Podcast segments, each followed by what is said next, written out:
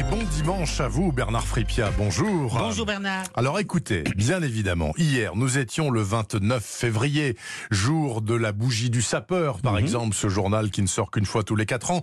Et ce 29 février marque une année bissextile. C'est le mot que vous avez choisi. Mais oui, alors tout part de l'astronome égyptien Sosygène, qui explique à César que l'année dure 365 jours et 6 heures, Ouais. et qu'il faudra ajouter un jour tous les 4 ans.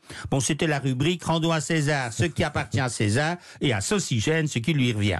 Alors pour obtenir un jour de plus, les Romains décident de dupliquer le 24 février. Et pourquoi donc le 24 février? Ben, figurez-vous Bernard que Cléopâtre a posé la même question à César. Et qu'est-ce qu'il a répondu? Pourquoi pas? En fait, j'en sais rien. En fait, vous ne savez pas. Non. C'est ce qui m'avait semblé.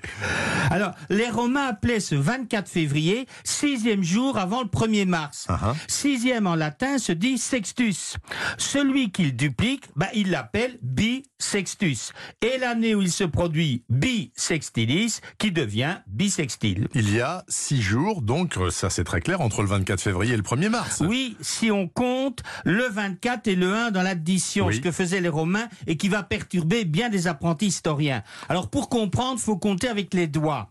On lève le pouce quand on dit 24. Puis l'index. l'index quand on dit 25, et on continue en 26, levant les doigts. 26, 27, 28. Quand on articule le 1, on a soulevé 6 doigts. Donc voilà pourquoi le 24 février était le sixième jour avant le 1er mars. Et ils choisissent février parce qu'il y avait naturellement déjà moins de jours Ben oui, en fait, les Romains détestaient ce mois qu'ils estimaient trop ouvert aux maladies fiévreuses. Ah bah le coronavirus. Oui, on va pas donc. les contredire. hein. Alors, histoire de conjurer le mauvais sort, il lui enlève deux jours. Alors, le premier, bah, pour que l'année en fasse 365, et alors le second, pour satisfaire la testostérone d'Auguste, qui veut que son mois, le mois d'août, ait autant de jours que celui de Jules César, juillet. D'accord. Alors bisextile, est-ce que ça s'écrit toujours avec un E au bout? Ben en fait oui parce que l'Académie ne l'accepte que dans l'expression année bisextile et comme année est féminin. D'accord. Notez que dans ses huit éditions précédentes, elle acceptait en bisextile qui s'écrivait sans E. Mais c'était avant, maintenant on peut plus. Maintenant, on n'a plus le droit de Non. dire en bisextile. Moralité de tout ça, Bernard. on va profiter de cette année bisextile pour souhaiter un bon anniversaire à tous nos auditeurs qui sont nés un 29 février. Et qui n'ont droit à leur anniversaire qu'une fois tous les quatre Et ans, qui les sont malheureux. plus jeunes que Elle nous. me posait la question hier, Justine. Elle me disait, mais comment ils font les malheureux nés le 29 février?